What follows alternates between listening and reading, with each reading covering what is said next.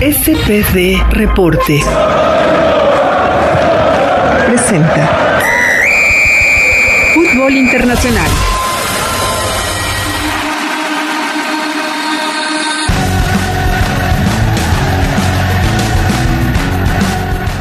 Hola, ¿cómo están amigos de SPD Reporte? Estamos una vez más en este podcast de fútbol internacional y también de fútbol nacional. Y como siempre tengo el gusto de saludar a mi gran compañero y amigo Juan Romero. Juan, ¿cómo estás?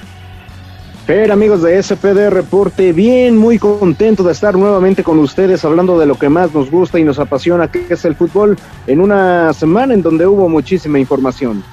Así es, Juan, mucha información, mucho que comentar, inclusive pues eh, más allá del fútbol, también eh, los aficionados de, del NFL que ya están eh, esperando lo que será el Super Bowl 55, pero esa información ustedes la podrán, pues la, la, podrán saber con nuestros compañeros también que, que son los expertos en fútbol americano. Pero vamos a lo que nos corresponde, Juan, y en actividad de la Liga MX, de la fabulosa Liga MX, pues ya este, está terminando la jornada número 3. Hubo algunos partidos que se pospusieron por temas de COVID, otros eh, pues alguna sorpresa como la victoria de Querétaro dos goles por cero ante Pumas, eh, el empate de Mazatlán ante Santos y la victoria de Tijuana ante Puebla. Sí, efectivamente fue una jornada pues mutilada, ¿no? Podríamos llamarlo de alguna manera debido a los partidos que fueron suspendidos, el caso de Rayados de Monterrey contra León y de las Águilas del la América contra Juárez, que ojo, al menos el equipo de Cuapa ya dio a conocer a través de sus redes sociales que eh, está reprogramado el partido para el partido de Juárez para este martes 26 de enero. Entonces no tendremos que esperar dos semanas, sino simple y sencillamente hasta el próximo martes para que se dé a cabo este compromiso que había sido reprogramado. Que bueno, entonces tendremos Liga MX hasta este día, porque hay que recordar también, todavía está por jugarse el partido entre Cruz Azul y los Tuzos del Pachuca. Una jornada, Fer, que también arrancó muy bien, no sé qué te haya parecido con ese partido en San Luis de muchos goles, pero que pues de a poco vino también el bajón en algunos partidos. Así es, se pintaba para hacer una jornada de muchos goles, pero parece que los goles simplemente se quedaron en ese encuentro de Atlético San Luis contra Chivas, porque luego tuvimos la victoria 1 por 0 de Tijuana, empate Mazatlán, eh, Tigres derrota 2 goles por 0 al Atlas, Toluca también 2 goles por 0 a Necaxa, y Querétaro que está haciendo lo mismo con, Pumas. Si hubo más goles, el nivel sigue quedando un poco a deber, Juan, pero también este caso de, de, Monterrey, de América, como mencionas, porque pues sigue saliendo nueva información, en mucha de ella eh, poco sustentada, también eso es una realidad, hay que decirlo, pero en algunos apuntan a que Monterrey sí pudo haber cometido una negligencia. Al final de cuentas no va a suceder nada, no van a sancionar al club, pero bueno, son estos temas que salen en momentos en donde tampoco el fútbol da mucho para de qué hablar dentro de la cancha. Sí, totalmente de acuerdo. Vaya, este es un tema que sin duda alguna es bastante espinoso, ¿no? Porque hasta que no se compruebe fehacientemente de que realmente Rogelio Funes Mori, por ejemplo, en este caso, sea el hombre que em, ha sido señalado que jugó dando ya, habiendo dado ya caso positivo de COVID, pues no, no es más que especular, ¿no? Y bien lo comentas, creo que ahorita tampoco los partidos que hemos visto hasta el momento nos dan para analizar demasiado, ¿no? Realmente ha sido un arranque de torneo bastante flojito, en donde creo que ha dado mucho más para hablar los temas extracancha. En este caso, lo de Rayados de Monterrey, que pues bien lo comentas, al final de cuentas se habla de que es una irresponsabilidad o no del conjunto rayado, pero pues ahora este lo único que queda es tratar de evidentemente evitar que haya mayor número de contagios. Por ahí incluso se le preguntó también a Hernán Cristante este día domingo si, si debían de suspender o no la liga y él, bueno, evidentemente eh, dijo que si en un momento dado se seguía este mm, incremento de contagios y de igual forma no se podía controlar, pues que sí lo vería viable, ¿no? Obviamente creo que todos queremos seguir jugando, que se siga eh, dando el espectáculo de la Liga MX, pero la, la salud de los jugadores es, es prioridad. Y vaya, también otro de los equipos que también dio mucho de qué hablar, pues fue Pumas. Eh, Así es, Juan, justo lo que te iba a comentar. A ver, platícame, ¿cuál es tu opinión respecto a este caso? Sí, que, bueno, de, igual forma, ¿no? Comentar rápidamente para nuestros amigos de SPD Reporte que Alan Mosto fue mostrado en un video en redes sociales en donde se observa al jugador en una, en una convivencia, digamos así, eh, con algunos amigos en donde ingiere bebidas alcohólicas y evidentemente pues no, no está respetando las normas sanitarias, ni la sana distancia, ni lo del cubrebocas, por obvias razones, entre otras cosas, ¿no? Al final de cuentas, eh, este no es la primera vez que el joven mozo realiza este tipo de acciones, ya es un reincidente, eh, incluso la liga ya dio a conocer también que a partir de ahora cualquier jugador que sea sorprendido este, incumpliendo los, los reglamentos serán multados hasta por 100 mil pesos, ¿no? Este, eh, y es que, bueno, tenemos ahorita el caso tanto de Jonathan el Cabecita Rodríguez como ahora de Alan Mozo, pero creo que de alguna forma la, la liga actúa prudentemente, no sé qué te parezca. Creo que es una gran medida ah, de la liga, si es prudente eh, el anuncio que dan, el comunicado sobre las sanciones que va a tener el jugador, la separación y, las pruebas que debe de, dar negativo para regresar. Porque al final de cuentas, Juan, pues lo de Mozo no puede ser, eres una figura pública, el contexto en el que estamos no se presta para que ellos eh, hagan ese tipo de cosas. Eh, y si lo van a hacer, pues que no los graben, ¿no? Que no o que no lleven a personas que los graben, que dicen ser sus amigos. En el caso de Mozo, pues si no, no es correcto lo que hace, eh, aunque esté en sus horas libres, pues no lo es, no eres futbolista 24 horas y tampoco es como que Mozo sea la gran estrella de Pumas, ¿no? Que en algún momento eh, lo, podrían justificar de esa manera, pues tampoco lo es. Eh, una actitud muy incorrecta, pero aparte es reincidente el jugador de Pumas, por lo que en, un momento eh, algunos jugadores intercedieron por él, hubo, hubo, mensajes en redes sociales, pero ahora no hay nadie que pueda abogar por él. Sí, completamente de acuerdo. Ahora, ojo con la situación de Mozo, ¿no? Porque a final de cuentas, este, muchos incluso en redes eh, sociales, que ahí es una selva, Twitter y demás, empiezan a poner, no, es que se está acosando a los jugadores, estaban en su tiempo libre, a diferencia de Cabecita, él no estaba con el uniforme del equipo y etcétera, ¿no? Al final yo creo que es más que nada por la situación que estamos atravesando actualmente en el país y en el mundo, ¿no? Esta pandemia que a final de cuentas pues este ya ha cobrado varias víctimas también en el ámbito futbolístico, ¿no? O sea, y, hablamos de la Liga MX, no hablamos este de otros países, apenas este recientemente fue el técnico de Santos Laguna femenil, apenas también el utilero de la selección mexicana. Y bueno, han surgido este distintos casos que de alguna manera creo que la gente, los futbolistas deberían de tener un poquito más de cuidado con ello, ¿no? ¿Por qué? Porque este lo acabamos de mencionar, pero o sea, no solamente es este que se vaya a tomar y, evidentemente ahí va la cuestión de la imagen del club, sino también no estaba respetando las normas sanitarias.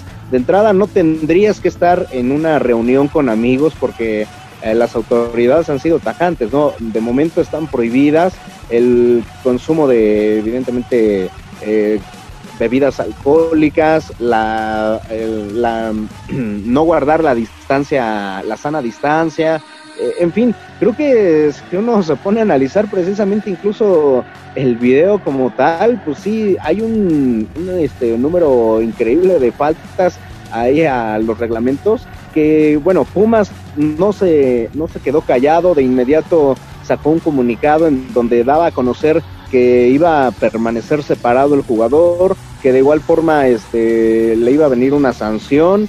Y bueno, creo que también actuando de forma adecuada el conjunto universitario, por ejemplo, de Cruz Azul nunca vimos nada de esto, pero de Cruz Azul este eh, de pronto apenas el pasado viernes se le pregunta a, a Carlos, a, este, a Juan Reynoso si ya había hablado que qué había pasado y él dice, no, sí, ya charlé con él, él ya dice que ya sentó cabeza, que ya no va a volver a pasar y y bueno, no, no lo tendremos para el compromiso con Pachuca, pero posteriormente, o sea, al final de cuentas la institución se hizo la que no vio, la que no oyó nada y, y simplemente pues dejó todo para esta conferencia de Juan Reynoso, ¿no? Entonces, creo que también por ello se me hace adecuada la medida ya de la Liga MX en decir, bueno, si los clubes no van a hacer nada, pues al menos nosotros sí. Y creo que eso es algo que incluso hasta ya se, ya se habían tardado, ¿no? En, en implementar. Ahora está el reglamento ahí sobre la mesa. Bueno, veremos si más adelante no surgen más casos, porque hay que recordar, ¿no? Ahorita hablamos de Cabecita, hablamos de Homoso, pero anteriormente también los de Guadalajara, ¿eh? No olvidemos que ya, ya en ese entonces ya estaba la pandemia. Sí, totalmente de acuerdo, Juan. No, no puede ser, tienes que dar una imagen eh, como club, como jugador. Eh, eh, eso, el justificarte de que es joven, de que está en su tiempo libre, no vale en estas épocas y, y, las indisciplinas pues se han vuelto uno de los protagonistas en este en este fútbol mexicano ya desde hace aproximadamente un año justamente. Pero bueno, Juan, seguimos con actividad en el continente y se jugó eh, el pasado sábado la final de la Copa Sudamericana. Eh, la final de la Copa Sudamericana que enfrentó a Lanús contra Defensa y Justicia. Y el equipo, así es, el equipo que dirige Hernán Crespo en el estadio Mario Alberto Kempes, acabó coronándose por un marcador de tres goles a cero contundente. Sí, efectivamente, Fer, este, lo que son las cosas, ¿no?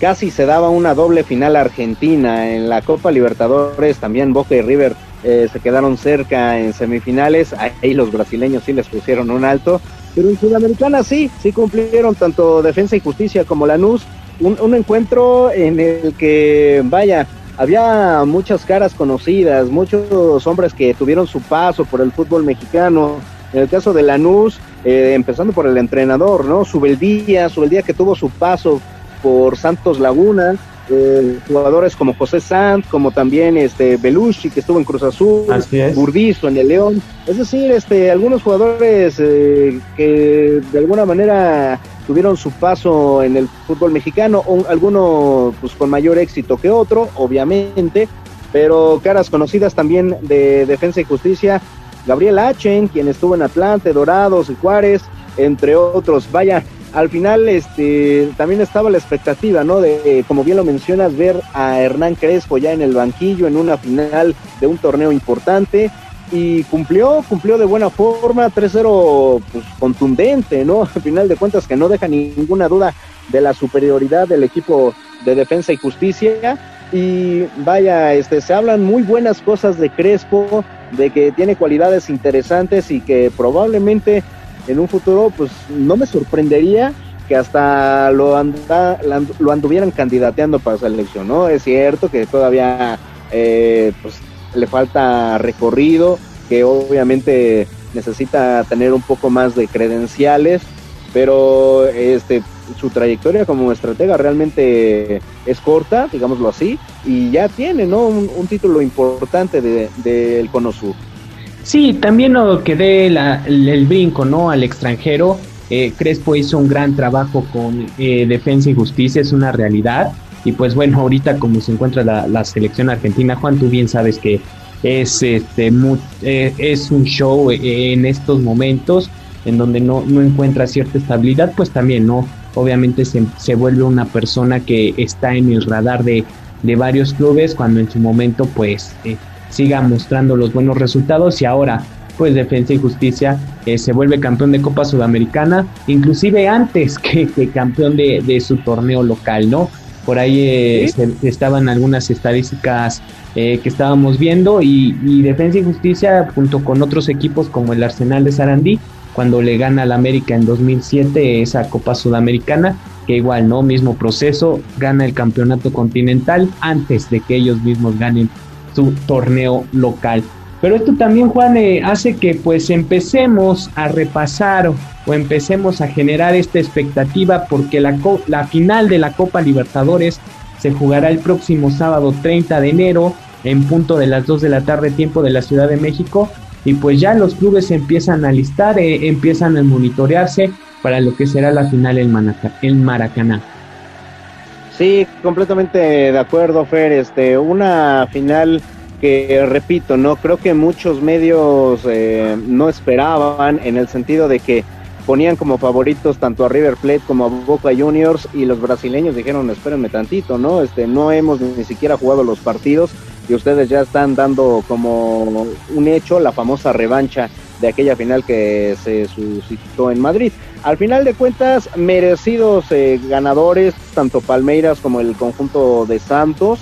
Los dos, eh, me parece, escuadras históricas del fútbol brasileño, los dos ya han sido campeones de Copa Libertadores. Creo, a mi parecer, Fer, y ahorita me dirás tu punto de vista, llega un poquito mejor Santos. ¿Por qué? Por, eh, por la forma, evidentemente, en que terminan avanzando, ¿no?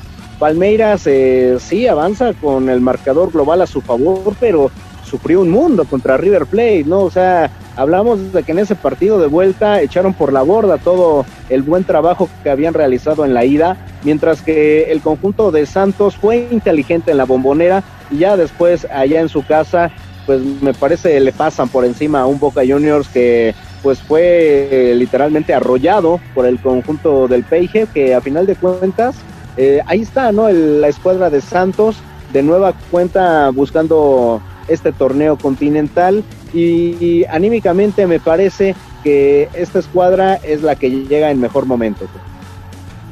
Santos definitivamente sí es eh, favorito, el candidato a llevarse la Copa Libertadores, sí.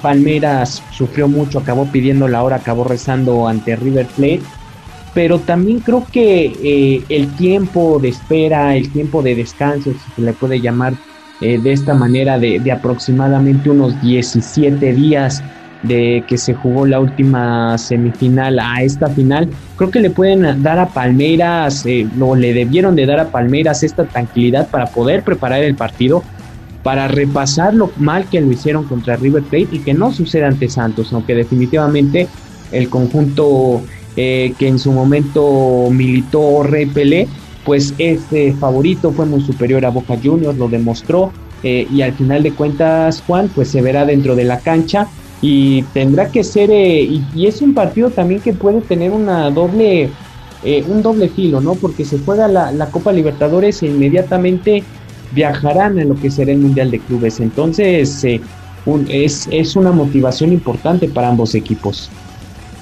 Sí, de acuerdo. Ahora, es un punto bien importante, es lo que acabas de mencionar, ¿no?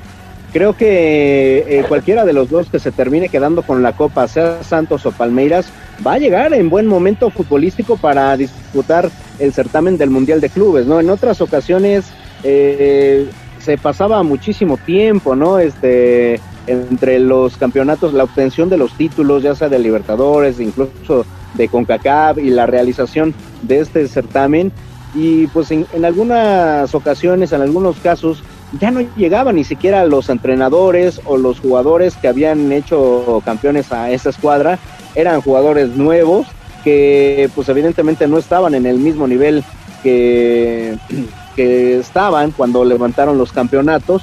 Entonces, este, el conjunto brasileño, ya sea Santos o Palmeiras, repito, que gane, va a llegar bien aceitadito a ese certamen y veremos si en una de esas, ahora sí, eh, un conjunto de la Conmebol, por ejemplo, bueno, este, evidentemente eh, pasando por alto que Tigres no dé alguna sorpresa, logra llevarse el título del Mundial de Clubes, ¿no? Ya tiene un rato en que los europeos han visto dominantes. Hoy por hoy creo que Bayern Munich sigue siendo el equipo que parte como claro favorito para quedarse con este título pero sería interesante de igual forma ver si algunos de los equipos americanos, que puede ser Tigres, Santos o Palmeiras, le pone alguna oposición. Y son dos escuadras que de alguna manera pues ya se conocen, ¿no? Este, están disputando precisamente el Brasileirao de forma Así constante. Y es, es interesante, ¿no? Yo te mencionaba, eh, personalmente creo que, llega mejor Santos de Brasil por su por la forma en la que avanzó en las semifinales pero si uno revisa la, tabla general del Brasileirao, ve que Palmeiras en estos momentos es quinto de la tabla, o sea, sí llega con dos derrotas consecutivas, pero Santos de Brasil es décimo, o sea, cinco, cinco puestos arriba está el conjunto verde. Entonces, eh, uno si revisa precisamente estos datos, también se daría la idea de que ahí Palmeiras es el que de alguna forma pues eh, está desplegando un mejor un mejor fútbol hasta el momento en la liga brasileña. Así es Juan y, además ambos equipos disputarán eh, sus partidos pendientes. Eh, Palmeiras se enfrentará al Vasco de Gama el día martes y Atlético Minero recibirá a Santos también el día martes en punto de las 5 de la tarde para recuperar, como bien mencionas, puestos y también esto le sirve a ambos equipos para llegar mucho más embalados en lo que será la final de la Copa Libertadores. Pero bueno, ahí dejamos el continente americano, nos vamos a Europa porque se jugó la cuarta ronda de la FA Cup, hubo clásico inglés y el Manchester United derrotó tres goles por dos al conjunto de Liverpool. Efectivamente, Fer, un United que vaya, ¿no? Este está sorprendiendo, al menos a mí en lo personal. Eh, yo lo mencionaba aquí en este mismo espacio hace eh, algún tiempo. Yo ya no veía al United como un equipo fuerte y lo que son las cosas, ¿no? Está en estos momentos disputando no solamente esta copa de forma adecuada, sino también peleando los primeros lugares de la Premier. Al final de cuentas, este partido también mucho más entretenido del que fuimos testigos apenas no hace mucho también entre Liverpool y United, que ese sí nos decepcionó. Aquí hubo anotaciones y lo que me llama más la atención también, Fer, y ahorita me dirás tu punto de vista, es el mal momento que está atravesando el Liverpool. En liga ya suma cinco partidos consecutivos sin victoria, viene esta eliminación y al final de cuentas yo no sé qué está pasando con el conjunto red que al final este pareciera que se desinfló de la noche a la mañana, o sea, porque estaba jugando bien hasta incluso podríamos decirlo antes de que iniciara la pandemia, o sea, hace un año y hoy por hoy el equipo ya se ve titubeante, son cuartos de la Premier, pero vino esta eliminación de la Copa, entonces no sé qué está pasando con el conjunto de Liverpool. Es raro, es complicado, porque como bien mencionas, eh, eh, cuando es eliminado de la Champions League ya llevaba una ventaja impresionante este, en Premier, por lo tanto también se lleva, se lleva el título de liga. Pero en estos momentos le está costando al conjunto de club, no se está viendo ese equipo sólido, no se está viendo ese equipo eh, solvente. Sí, ya está recuperando jugadores que en su momento se lesionaron, pero sale con Firmino, sale con Mohamed Salah, con Thiago, con James Milner, con Vignalden, con sus dos laterales que, titulares que es Robertson y Alexander Arnold. O sea, no sale con equipo suplente Allison en la portería. Y el United, por otra parte, está encontrando, Juan, yo creo, mucha contundencia. Eh, arriba creo que Bruno Fernández está viviendo sus mejores momentos eh, eh, en el conjunto de Manchester, aunque yo sigo creyendo y sigo pensando que la defensiva del United es muy mala. Así es, y lo ha demostrado. Pero sí, como bien mencionas, el Liverpool está viviendo épocas muy oscuras, pero parece que pocos lo ven, ¿no, Juan? Eh, creo que eh, pocos quieren aceptar que Liverpool no está pasando por un buen momento. Sí, de acuerdo. Eh, no sé si tenga que ver con que ahorita sean cuartos de la Premier, porque unos van a decir, no, bueno, este, son seis puntos de diferencia con el líder que es el, el United, este, un par de triunfos y le das alcances. Sí, es cierto, ¿no? Pero me llama la atención también esta situación que bien acabas de mencionar, ¿no? No tuvo jugadores importantes lesionados, o sea, más allá de que, por ejemplo, Allison sí estuvo fuera un ratito, pero seguía teniendo a Salah, seguía teniendo a Firmino, seguía teniendo a Sadio Mané, a, este, a Diego Jota, o sea, a final de cuentas, creo que el Liverpool o el fútbol de Liverpool le daba para ofrecer mejores resultados. Porque yo no creo que a final de cuentas el que Allison no haya estado en, en algún tiempo en la portería sea causante para esta baja. Ahora ya regresó y de todas maneras los resultados no se le están dando. E, es interesante porque bien lo mencionas, eh, creo que mucha gente se quedó con la idea de aquel Liverpool de hace un año, precisamente cuando todavía estaba por iniciar la pandemia, en donde sí era dominante en la Premier, en donde se veía como un equipo fuerte que venía de haber ganado la Champions y al Mundial de Clubes. Y al final, este, bueno, creo que muchos este, piensan que el equipo sigue en, buen momento y no es cierto, ¿no? La verdad es que ha tenido un bajón importante eh, perdieron incluso su reciente compromiso en la Premier, lo cual pues llama la atención y pues no sé si a final de cuentas eh, sea una cuestión física, sea una cuestión este, de ritmo de juego, pero pues para aquellos que igual estamos como que siguiendo el desempeño del conjunto del puerto, sí ha tenido un bajón considerable en las últimas semanas. Veremos cómo se sigue desarrollando eh, eh, ambos equipos, el conjunto de Liverpool principalmente, porque se le puede escapar la Premier si sigue dejando ir puntos. Pero bueno, Juan, ahora pasamos a Italia, porque también aquí dejaron ir puntos, pero bueno, la noticia es que Irving el Chucky Lozano anota el gol más rápido de su carrera y el segundo gol más rápido en la historia de la, de la Serie A. Eh, ya que en el enfrentamiento ante el Gelas Verona anotó a los nueve segundos el jugador mexicano en una jugada que prácticamente es su sello, eh, es el sello de la casa, en donde es un balón, eh, es un balón filtrado, eh, gana la posesión, el defensa del Gelas Verona mal perfilado, no puede contener al Chucky, y bueno, el jugador mexicano acaba definiendo hacia el portero, pero no funciona y no sirve, ya que acaba perdiendo el Napoli tres goles por uno. Sí, frente al Gelas Verona, equipo en donde hace algunos ayeres militó Rafael Márquez Vaya, al final, este, creo que más allá de la derrota que es dolorosa y que, pues en estos momentos saca al Napoli de competencias europeas, porque esto, esta derrota sumada a la victoria del Atalanta hace que el club napolitano baje hasta el sexto lugar. Ahorita no alcanzaría ni a Champions ni a Europa League. Y repito, más allá de que es un, un golpe duro para el conjunto de Gennaro Gattuso, es eh, también muestra de que el mexicano está viviendo sus mejores momentos con el conjunto del Napoli, porque le costó, aquí lo hemos dicho infinidad de veces y lo vamos a volver a repetir, eh, en un principio este, se decía que no había incluso hasta buena relación con Gatuso, este, dialogaron, se pelearon y bueno, hoy por hoy el mexicano ya parece que está adaptado. Eh, es interesante también recordar, Fer, que muy pocos mexicanos han militado en el fútbol italiano y menos, evidentemente, que hayan triunfado. O sea, mencionaba incluso ahorita a Rafa Márquez, pero ya llegó en la etapa final de su carrera y pues evidentemente no pudo brillar como se esperaba. Anduvo por ahí incluso Miguel Ayun, que pues este prácticamente de noche.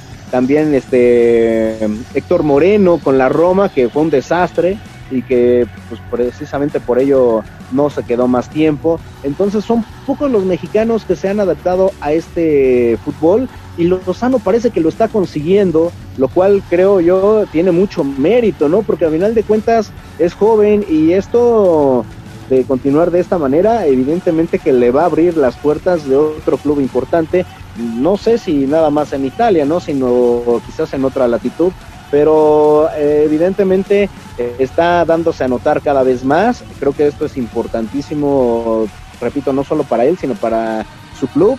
Y qué bueno, ¿no? Que anotó a los a los nueve segundos. Lamentablemente su equipo pierde, pero esto nos refleja del gran momento que atraviesa el mexicano. Es complicado jugar en la serie, no es fácil, tú ya lo mencionaste, Juan. Eh, muy precisamente, el Chucky está haciendo una buena labor, está haciendo su trabajo, lo que le corresponde eh, ni más ni menos. Obviamente le favorece mucho al futbolista mexicano. ¿Por qué? Porque se sigue ganando o, o Gatuso sigue manteniendo la confianza en él, que también eso es importante porque al final el estratega del Napoli lo que quiere es que, que se cumpla con los objetivos, con su manera de jugar. El Chucky antes no lo estaba haciendo así, ya entendió que debe de jugar para el equipo, debe de mejorar mucho en muchos aspectos y al final hoy por hoy pues es el mexicano o el mejor mexicano eh, en Europa que se tiene tras la lesión de Raúl Jiménez, pues que lo mantiene inactivo. Al final de cuentas, eh, eso, eso debe hacer eh, al Chucky reaccionar. Tiene 25 años de edad, o sea, todavía tiene mucho para dar en el fútbol. Con el Napoli, al final también tiene que ser más determinante porque tampoco el equipo está consiguiendo los resultados importantes. Prácticamente está ya muy lejos de, de, luchar por el liderato de la Serie A, está prácticamente a casi 10 puntos del líder que es el Milan, pero sí puede pelear puestos de Champions que para la siguiente temporada poder estar ahí disputándolo. Y un jugador como el Chucky que prácticamente si hubiera llegado una oferta por él, Juan se iba de, del Napoli en el verano. Esa también es una realidad. Al final de cuentas, eh, la regla de los cinco cambios pues ha funcionado bastante bien y obviamente le da muchas más oportunidades a muchos de los jugadores mexicanos que están eh, regados en Europa de tener minutos, quiera o no el entrenador. Claro, claro, este, y de hecho, como bien lo mencionas, este, cuando se abre el mercado, muchos decían, ya que se vaya a otro equipo, es que Gatuso es un este, hijo de su tal por cual, que no lo quiere, que lo trata mal, y este, hoy también, ¿no? Cómo cambian las cosas Con, el, paso del tiempo. Hoy a todos, no, qué bueno que, que Gatuso le está dando confianza, qué bueno este que le está ayudando. Digo, eh, evidentemente creo que muchos hablan nada más por el calor del momento, ¿no? Pero sí, tienes razón, ¿no? En un momento dado, este, Lozano tal vez hasta estuvo transferible, quizás no lo dieron a conocer públicamente, pero si hubiera llegado una oferta por él, quizás hubiera salido del club italiano. Me alegra mucho que no haya salido y que hoy por hoy esté, esté pues brillando personalmente. Sí, está precisamente a nueve puntos del conjunto del, del Milán, que es el líder. Y hay que recordar, ¿no? Esta, esta misma semana pierden la Supercopa contra la escuadra de la Juventus, en donde tuvo una actuación discreta, o sea, buena, secas. Obviamente, lo ideal hubiera sido que anotara y, y se llevaran el título los napolitanos por el bien del mexicano. No lo consiguió y bueno, al final tiene razón, ¿no? Le está faltando también ser un poco más de mayor peso a mi forma de ser, pero también tomando en cuenta el cómo arrancó, creo que su progreso ha sido notable y de que probablemente con el paso del tiempo, porque bien lo comentas, es un jugador joven, sea ya de mayor peso dentro del conjunto napolitano. Veremos si el Chucky Lozano hace su historia o sigue con su historia en el Napoli. Pero también ya llegamos al final de, esta edición del podcast, Juan. Eh, nos escuchamos eh, el, próximo viernes para ahora sí todo lo que será la previa de la final de la, Copa Libertadores, eh, Liga MX y también lo que suceda en las ligas internacionales. Nos despedimos, Juan. Sí, efectivamente, Fer, muchísimas gracias a ti y a todos los que nos acompañaron a una emisión más de SPD Reporte. La verdad es que, pues como siempre, ¿no? Un gusto hablar de lo que más nos gusta y nos apasiona y ya nos estaremos escuchando en otra emisión. Así es, Juan, y pues recordarle a todos nuestros amigos de SPD Reporte que pueden seguirnos en nuestras redes sociales, Facebook, Twitter, Instagram como SPD Reporte también eh, pueden escuchar el podcast a través de Spotify y de Anchor. Y pues a nombre de Juan Romero, yo soy Fernando Rodríguez. Hasta la próxima. SPD Reporte. Fútbol Internacional. SPD Reporte presenta Automovilismo.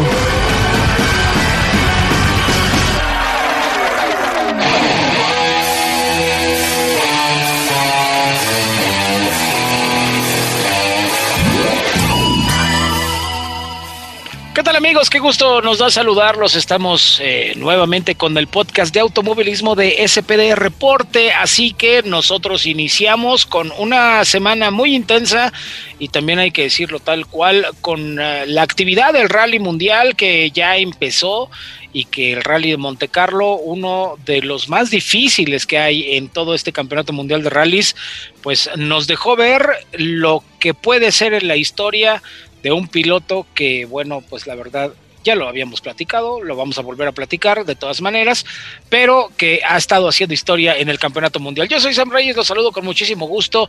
Estás en SPD Reporte Automovilismo y me acompaña, como siempre, mi amigo y compañero, nunca bien ponderado o no lo ponderado que necesita. Mi querido René, ¿cómo estás? Mi estimado Sam, buenos días, buenas tardes, buenas noches, donde quiera que nos estén escuchando, amigos de SPD Reporte pues aquí contento porque pues ya empieza la actividad, entre comillas, ¿no? Ya empiezan los campeonatos, empezamos con el Rally Dakar y ahora con el, con el WRC que la verdad trajo muchas este, emociones, muchas, muchos golpes, sobre todo el de Temo Suminem, que estuvo bastante fuerte. Se puso uno. Exactamente, y, y, eso sin mencionar pues lo que está haciendo Sebastián Oyer, ¿no? Que ya empieza a construir su, su siguiente campeonato, su, su, este, su, venganza contra Otanak. Entonces vamos a ver qué, pero también hay que decirlo, ¿no? Este también es el último año de Sebastián Oyer en la categoría y aquí es donde va a venir no solamente a igualar, sino a superar Sebastián Loeb, porque si tomamos en cuenta cuando él corrió en el, interna, eh, en el Intercontinental Rally Championship, el IRC, él ya ganó ocho veces este, este, este rally. Ahorita con WRC empata a Sebastián Loeb, pero oye, hay que decirlo tal cual, ha venido a hacer historia en el Campeonato Mundial de Rallys. Sí, claro, ahora sí que un francés seguido de otro francés, ¿no? ¿Qué tienen los franceses que se les dan muy bien los rallies, no? No sé, pero se llaman Sebastián los dos. Ah, sí, entre Oyer y Loeb, la verdad es que mucha gente ha seguido a Sebastián Loeb porque fue la fama que se había dado en su momento y etcétera, etcétera. Pero la verdad es que Seb Oyer también ha hecho sus propias cosas eh, y ha sido muy interesante, ¿no? Este rally de Monte Carlo que siempre es muy curioso, hubo cambios importantes justamente para esta competencia y tal vez sería muy bueno hablar de que ya no hicieron los tramos nocturnos, ya se hizo todo de día justamente para tratar también de controlar mucho de lo que está pasando con el coronavirus. Sí, claro, desgraciadamente los tramos nocturnos, el hielo negro,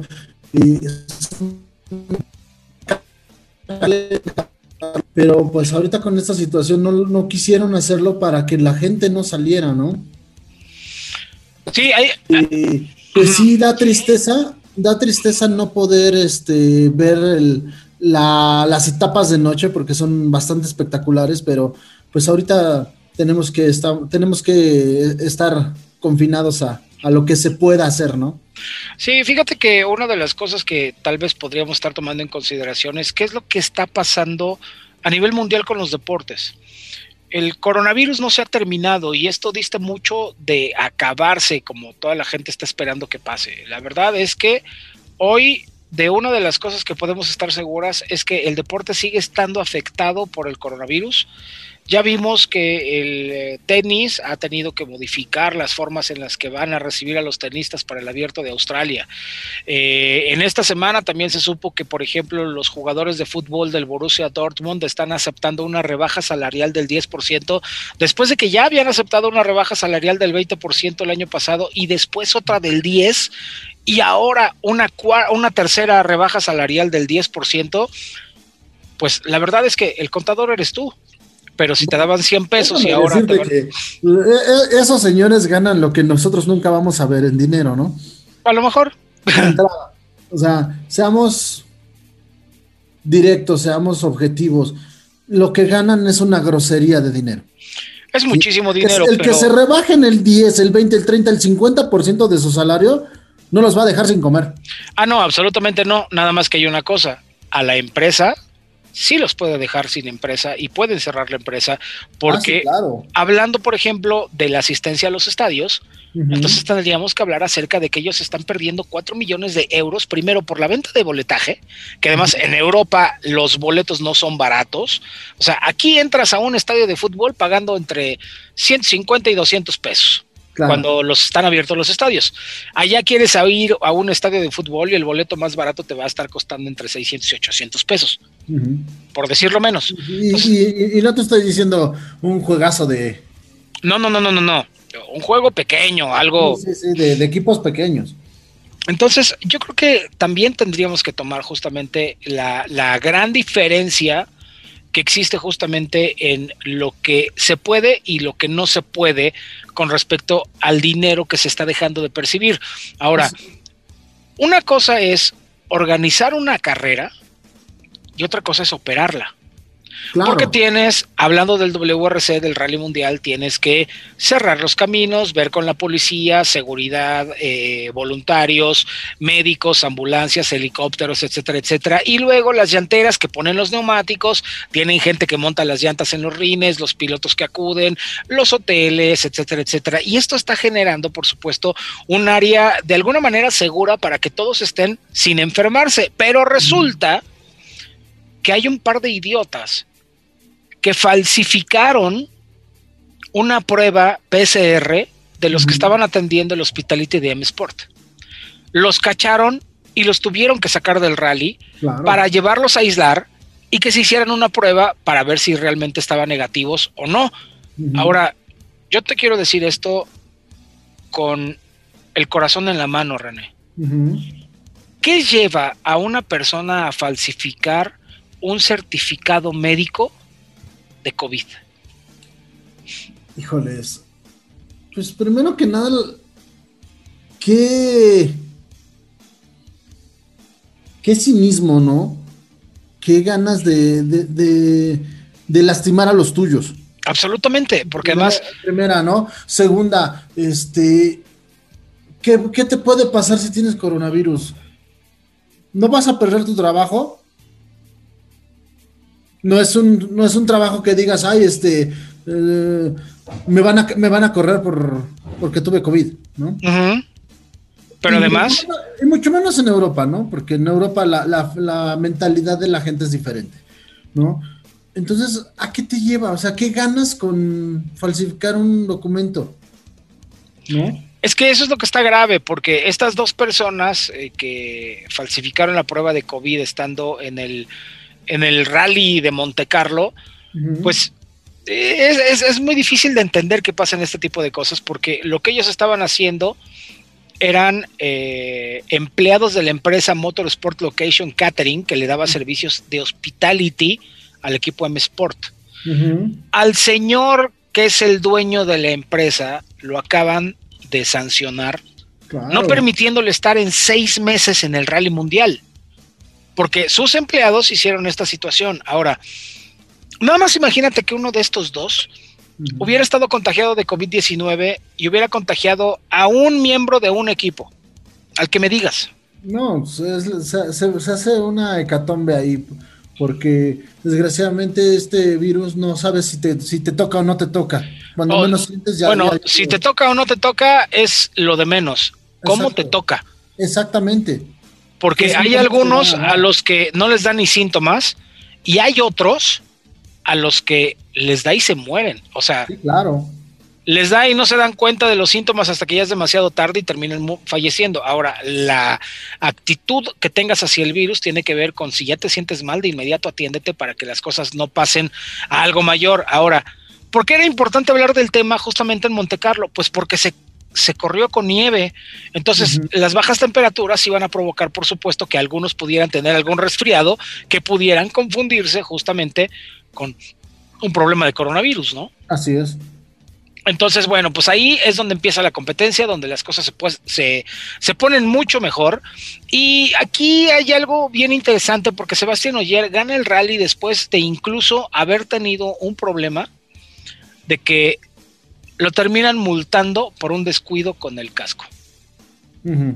O sea, se puede quedar como una mera anécdota y mucho menos, pero la verdad es que eh, no, no, no se sabe cómo puede pasar algo así.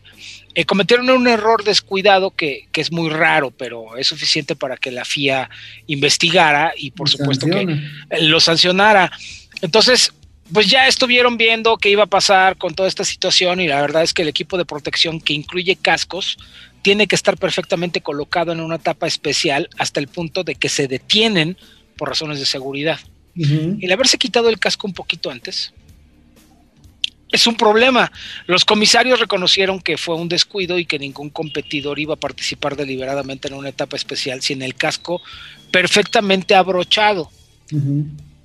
Es muy fácil, te pones el casco y entre que te pones los cinturones y demás, dejas abierto el casco y no te lo pones. Sales, corres y el casco es tan justo que no se te sale. Pero si chocas, se te sale el casco y te pegas con el poste, te mueres. ahí, ahí te quedas.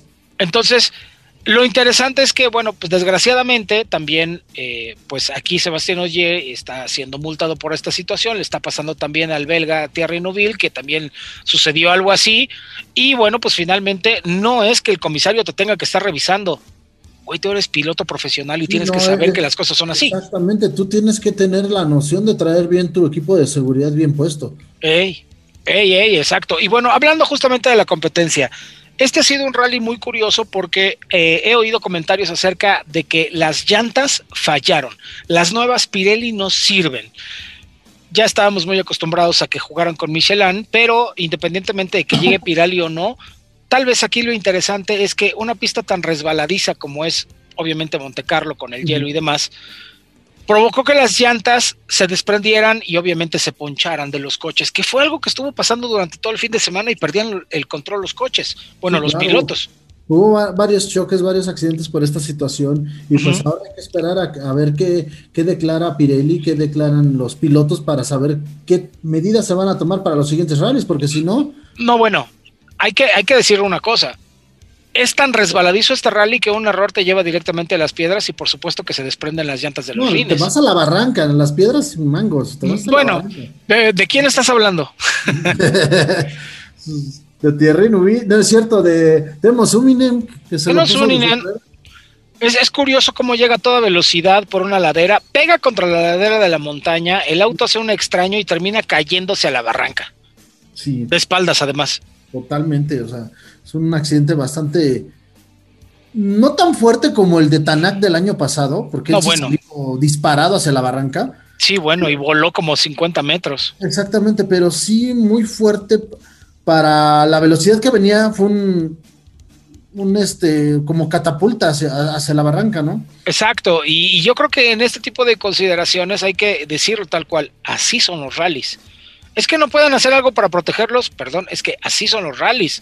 Los rallies se corren en caminos públicos, entonces el reto es justamente llegar hasta allá. Y bueno, finalmente, el hecho de que el que se haya llevado la primera posición, eh, Sebastián Oye, es el séptimo, eh, eh, el séptimo evento que gana, pero además se lo gana a Elfin Evans, que es, por cierto, su compañero de equipo en Toyota. Y luego está Thierry Neuville que cambia de, de, copiloto. Y aquí se me viene algo muy curioso a la cabeza. Cambia de copiloto, pero pues sigue siendo el eterno, no sé cómo decírtelo, el eterno segundo lugar del rally. Híjoles, es que tiene tanta mala suerte que se parece a un equipo de aquí de México. Ajá. así, así. No voy a decir nombres. Sí, porque ya ves que luego se enojan. Ahí, Florecita, te pisé. de color azul. Ajá. Tiene esa. Yo le podría llamar el llamerito, ¿no? Sí, caray. Y había prometido tanto Tierra Novil que se estaba esperando que el hecho de que pudiera estar peleando adelante justamente con el equipo Hyundai pudiera llevarse el campeonato y ya había pasado en otros años en los que se adelantaba y ganaba las primeras etapas de los rallies y bueno, pues finalmente hacia el final de los rallies cometió un error que le estaba cediendo el espacio. Tuvo la oportunidad de ser campeón mundial y no se pudo recuperar. Y bueno, pues amigos de SPD Reporte, seguimos hablando de automovilismo y del Rally Mundial WRC, donde Sebastián Oyer y Julián Ingracia se vuelven a llevar la victoria, pero además, a pesar de haber tenido un muy mal arranque, porque se le poncha una llanta en el principio, y ahí también trata de recuperar y lo logra a pesar de todo y tener una diferencia en contra, alcanza a recuperarse. Sí, una, una, vino a darles una cátedra de manejo en Monte Carlo, ha sido pues prácticamente su, su evento por muchos años, ya son siete veces las que, las que gana este evento y pues hasta, hasta parece que ya tuviera el, setting y, y, las curvas bien, este, bien memorizadas, ¿no? Sí, parece que lo tiene todo perfectamente hecho y esto habla también acerca de un piloto que cuando estaba en Citroën con Sebastián Loeb, hay que decirlo tal cual. Sebastián Loeb sabía de las capacidades que tenía Ceboller y por eso le aplicó política para correrlo del equipo y que no lo pudiera opacar de alguna manera y estuvo pues realmente fuera de un evento competitivo, por decirlo de alguna manera. Y creo que aquí lo importante que tiene que ver con Sebastián Oyer es que auto al que lo subas, lo desarrolla y gana. Ya lo vimos con Citroën, ya lo vimos con Volkswagen, ya lo estamos viendo con Toyota y de todas maneras sigue ganando. Sí, mira, sin duda alguna, Sebastián ayer tiene una, un talento nato, le aprendió bastante a, a Sebastián Loeb, la, hasta le aprendió a no ser pedante, ¿no? Ah. Porque, seamos honestos, Sebastián Noyer es una persona que se para, te dice, te da, te da la entrevista, te da el autógrafo, este, se saca la foto contigo. No es una diva como muchos otros pilotos, ¿no? Sí. Y aparte es un gran desarrollador de, de autos, ¿no? Exacto, exacto. Y aquí tal vez una de las cosas que podríamos tomar en consideración es que el que es verde donde te quieres perico o como le quieras llamar, el que es perico donde quieres verde o el que es gallo donde quiera canta. y esto es justamente lo que hace, porque hay que decirlo tal cual. A los que nos gustan los rally nos encanta ver que los coches pasan tendidos como bandidos y que puedan deslizar y salir re bien, algo que a ti a mí no nos sale tan bien como a ellos, pero que estamos practicando. Y que por cierto, por ahí, si quieren buscarlo en este en Dirt Rally 2.0, pues pueden encontrar el club de DM Rally Club para que le entren a nuestro rally que ya tenemos abierto desde la semana y que todavía queda un poquito de tiempo para cumplir con el primer evento y todavía va a haber otros cinco eventos más que se pueden completar en una hora. No le hemos puesto el de Mónaco, el de Monte Carlo, porque la neta es que eh, tenemos que, tener todos los DLCs que son los extras. Pero bueno, regresando justamente al, al reporte que traemos acá, yo no sé cómo lo viste tú, pero el hecho de que hubiera tantas situaciones cambiantes con respecto a la lluvia, a la nieve, a que estuviera seco, que estuviera húmedo el pavimento, eh, pues también ayuda a que sea todavía más intensa la forma de competir. Sí, claro, este rally, como lo hemos dicho, como lo dijimos al principio, es muy, este, ¿cómo se puede decir? Pues no sé, dilo. es único en su en su categoría, ¿no? Porque tiene, como tú lo dices, pista seca cuando no llueve, el hielo seco eh, en, tramos y en otros tramos está nevado y en otro y otro tramo ya está ya está ya está mojado y el otro tramo ya está seco, entonces tienes que aprender a a poner el auto a punto, a escoger bien tus neumáticos. Eso es importantísimo si tú escoges los de mojado y resulta que hay hielo seco y no traen picos o que de repente hay nieve. Hielo negro. O vas lentísimo. ¿sí? O resulta que, escogiste los de, los de, los de hielo y, no hubo hielo en todo el camino. Te acabas los, los tacos y te acabas las llantas también. Exactamente. Entonces, eh, eh, eh, es un, como decimos aquí en México, es un albur este, escoger los neumáticos para ese rally. ¿eh? Sí, fíjate que, aquí tal vez una de las cosas que estábamos esperando era tener todo más cerrado en la competencia, pero la verdad es que Toyota simple y sencillamente ha desarrollado un coche que parece ser imparable y tal vez por eso ni Thierry Noville ni Daddy Sordo eh, tuvieron tanta suerte. Lo de Terry Noville, el cambio de copiloto a la última hora lo dejaron realmente eh, con muy pocas posibilidades, pero a pesar de eso, en el tercer lugar, tal vez no es tan mal resultado después de todo para Terry Noville, tomando en consideración esto que te comento, ¿no? Este cambio de, de, de, de, gritón o de cantante de las curvas de tu copiloto, es importantísimo que estés perfectamente sincronizado con el que te está cantando las curvas y que lo entiendas y él te entienda para que puedan ser todavía más veloces en la pista. Sí, claro, sobre todo porque al, al copiloto le tienes que confiar tu vida si el copiloto se llega a, equivocar en una, en una nota, es barranca segura.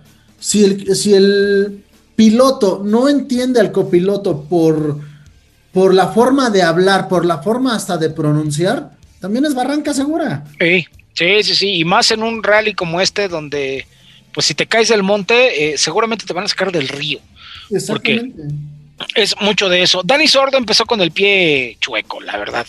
Eh, estuvo tratando de recuperarse en la segunda jornada, no le fue tan bien.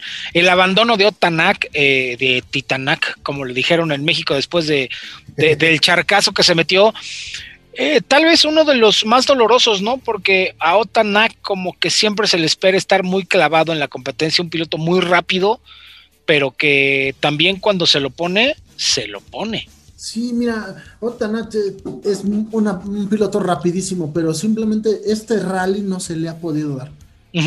Entre que Sebastián Oyer siempre lo, lo domina, Nubil siempre está persiguiendo a Oyer y, y Tanak siempre ha tenido esa mala suerte de ir tan presionado que siempre termina en un, en un accidente o en abandono.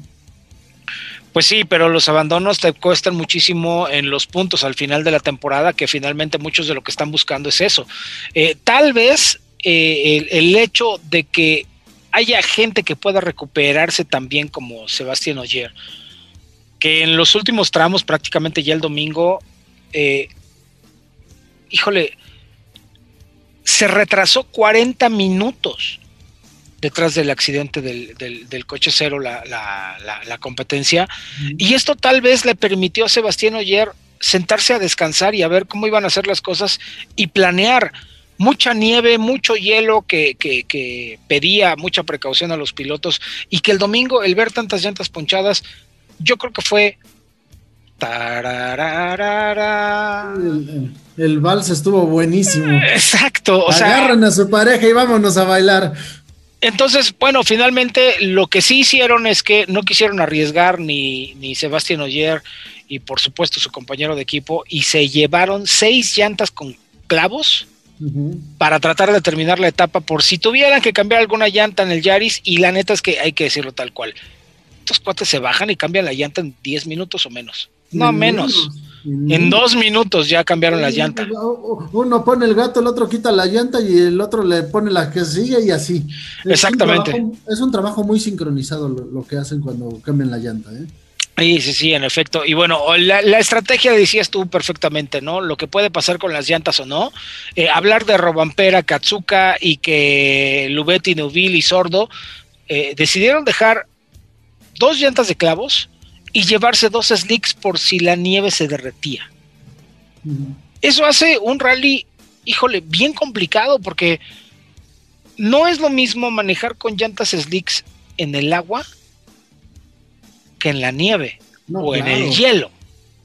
o sea, si bajas la velocidad. impresionante. Exacto, si bajas la velocidad lo sacas, pero si no, te lo pones. Sí, claro. Y más en Monte Carlo. Entonces, vamos a ver qué es lo que va a pasar. Por lo pronto, creo que eh, nos ha dejado muy bien este, este eh, primer evento del Rally Mundial, como también me parece que han pasado muy buenas cosas con las sensaciones que nos ha dejado también, por ejemplo, eh, pues ya no es la Rolex, pero sí es la IMSA, el campeonato de, de, de resistencia en Estados Unidos, ¿no? Porque cambiaron el formato, ya no nada más es el Roar Before the 24, sino que ahora tiene que ver, por supuesto, con que hay una carrera por la clasificatoria para la arrancada de las 24 horas de, Daytona. Sí, mira, ahora sí que están como Big Brother, las reglas las cambian, ¿no? Y este, y ha sido una, una carrera para calificar bastante interesante, donde pues estuvo peleada porque realmente son 100 millas para que te dan para calificar, ¿no? Ajá. Ahora, ¿qué viene? Viene el auto de Chip Ganassi. Viene Gwen Taylor con ahora con Acura. Este los Mazda. la, la legión de prototipo challenge que ahora acaban de meter. Y ahora súmale todos los, los, los, este, los GT que están metiendo. Va a ser una carrera bastante increíble para este fin de semana que viene. ¿eh? Va a ser tan interesante que, bueno, ya estamos viendo, por ejemplo, lo que pasó con la carrera clasificatoria. El, el, Action Express ganó esta carrera clasificatoria y con esto obtiene la pole position para Daytona. Y qué decir de cómo se están dando las cosas, ¿no? Pipo Derani y Felipe Nasser, alguien que desecharon de la Fórmula 1 de una manera atroz, lo sacaron de Sauber después de que él les había dado el punto que los había salvado y les había llevado 30 millones de euros, lo terminan corriendo y llega a IMSA y le va muy bien y parece que las cosas anduvieron mucho mejor para Felipe Nasser en las carreras de resistencia que en la Fórmula 1. Sí, mira, desgraciadamente son de esas, historias tristes que, que dices, híjoles, qué malagradecidos, ¿no? Ajá. Pasó con, con Pipo Derani, con, pasó también con Checo Pérez, ahora que lo sacaron de, Racing Point cuando, sacó, cuando salvó el equipo. No nos olvidemos de Jaime Alguersuar y este. Y este. Y Toro Rosso. Ah, y el campeón de la Fórmula 3, de la Fórmula E, perdón. Este, ah, de Jean-Éric Bernier. Jean-Éric Bernier, que lo sacaron de prácticamente una semana antes de que empezaran las, las pruebas del siguiente año y, se fueron a otras categorías y la están reventando en grande. Exacto, eh, pareciera que la Fórmula 1 no es lo único que deberíamos de tener en cuenta, sino todas las demás categorías. Y ahora, Daytona, en este nuevo formato de clasificación para las tradicionales 24 horas, creo que es muy interesante para ver que esta carrera te permite ver a los coches antes de que llegue el verdadero espectáculo y donde sí tienes que ser rápido, pero también no estás en la carrera oficial y tienes que cuidar el coche. Yo creo que eso es lo más difícil cuando estás tratando de hacer la pole entre toda la jauría de perros que están buscando lo mismo que tú. Sí, claro. Eh, mira, yo pienso que fue un, una decisión un tanto arriesgada por parte de IMSA el hacer una carrera de, clasificación en vez de, que los hicieran su, su calificación normal por el hecho, por ese mismo hecho que tú mencionas, el tener que cuidar el auto, de no pegarle a la barda, porque la carrera, pues, ante todo, fue bajo lluvia. El no pegarle a la barda, el no, el no lastimar el coche, el salvar el motor, el que no te vaya a pegar otro auto, es muy difícil conjugar todo eso y aparte tienes que ir rápido para poder salir lo más adelante que puedas. Está canijo, ¿no? Sí, no, y aparte, lo interesante, ¿no? Kevin Magnussen, desde los principios, desde el principio de la carrera, llevó el coche de Chip Ganassi a la primera posición. Pasó a Oliver Jarvis y luego por ahí estaba eh, Jimmy Johnson, que llegó al séptimo lugar, alguien que está acostumbrado a NASCAR, que no está acostumbrado a correr aquí en el infield, porque hay que decirlo, el infield de Daytona no es lo mismo que el óvalo en Daytona. No, claro. Y luego meterte naturalmente directamente en la parada de autobús. Pero bueno, finalmente yo creo que hay que decirlo tal cual. ¿Te gustó este formato? Derecho, a ti como espectador, como aficionado, ¿te a mí gustó? Como aficionado de IMSA, no. ¿Por qué? No por, lo mismo que te menciono. Este, se me hace muy arriesgado eh, echar a perder el trabajo de meses para una carrera de 24 horas, por una carrera de espectáculo donde puedes salir a calificar mejor. Pues sí, habrá que ver qué es lo que va a pasar, pero nosotros estaremos muy pendientes porque ya se vienen las 24 horas de Daytona, mi querido René. Yo no sé qué estás esperando. Toca desvelada. Toca desvelada porque es durante todo el fin de semana y yo creo que se va a poner muy bueno. Fox 3, ¿no? Es la que estará dando la transmisión de la carrera otra vez. Sí, no, y si no, este, lo buscamos por las redes sociales, por las distintas este, formas de navegación. Yo siempre ando buscando dónde verlas. Sí, no, ya la, aplicación que teníamos de tele ya chupó faros, ¿no? Ya. es lo malo. Ya te, ya, te, ya, te ya te cobra ahora. Ya te cobran y te cobran una lana, compadre, pero te bueno. Cobran como 800 pesos al año. Una, bueno, mira, 800 pesos al año mientras funcione, yo creo que vale la pena, ¿eh? Sí, claro. Es algo que generalmente pagamos por tarugadas, pero bueno. Pero pues mira, el pagar la, la temporada de indicar, pagar la temporada de Fórmula 1, pagar el las distintas este, formatos de ver películas. Que si tienes Netflix, que si tienes este Amazon, que si tienes. Ahora el Disney Plus. Ah, es que ese lo tienes que comprar sí o sí, tienes niños chiquitos. No, ya lo tengo, pero pues de todas maneras, o sea, eh, échale cuentas. Sí, sí, es una lana. Cuando empiezas a sumar ya son eh, unos cuantos miles de pesos al mes, ¿no? Exactamente. Pero bueno, esto es justamente lo que vamos a estar tratando de revisar durante la próxima semana y la próxima emisión de SPD Reporte, porque se vienen las 24 horas de Daytona y por supuesto que estaremos muy pendientes. Mi querido Renecito, muchísimas gracias por tu tiempo y yo creo que todavía habrá mucho más que podemos hablar de lo que va a suceder en IMSS este fin de semana, porque tanta gente que está estrenándose en las carreras de resistencia en IMSA, me parece que va a traer un buen espectáculo porque, por cierto, estaban acostumbrados a andar muy rápido. Y los coches que van a tener ahora van a estar también bastante rapiditos. Sí, al contrario, muchas gracias por invitarme. Ya sabes que siempre estamos al pie del cañón para hablar de lo que más nos gusta. en cuanto a lo que comentas, va a ser una carnicería. Por ejemplo, tener a Jimmy Johnson y a Magnussen tratando de rebasar y aventar la lámina, porque en eso son expertos. Ah, sí pero también hay que ver de qué forma se pueden acoplar con sus demás compañeros de equipo, porque hay algunos que sí ya le saben a, a esto de la resistencia, pero hay, hay otros que Todavía no, y se quieren comer la pista en tres vueltas, ¿no? Exacto, habrá que ver qué es lo que va a pasar con ellos, pero finalmente creo que hay algo de bueno con las 24 horas de Daytona y creo que se llama tradición. Claro. Y la tradición que han generado los gringos durante tanto tiempo para esta carrera, lo único que nos puede dar durante el fin de semana va a ser un gran espectáculo. Así es, vamos a, a estar bien preparados para poder este llevar, bueno, ahora sí que cubrir la, las 24 horas. Yo la verdad me junto con algunos amigos y nos estamos pasando links para, para estar viendo la carrera todo el día y toda la noche y toda la mañana. Claro, claro. Vamos a, hacer, vamos a hacerlo como normalmente lo hacemos, que es sin dormir. ¿Cuál debe ser? Y espero que descanses muy bien durante esta semana, porque el fin de semana se te viene una larga jornada de carreras por Ah, televisión. Yo, yo encantado, ya sabes que ahora sí que por mí no queda. ¿Cuál debe ser, mi estimado? Pues bueno, amigos de SPD Reporte, hemos terminado con nuestro podcast de automovilismo y nosotros nos estamos escuchando la próxima semana. Mi querido René, muchísimas gracias. Mi estimado Sam, muchísimas gracias.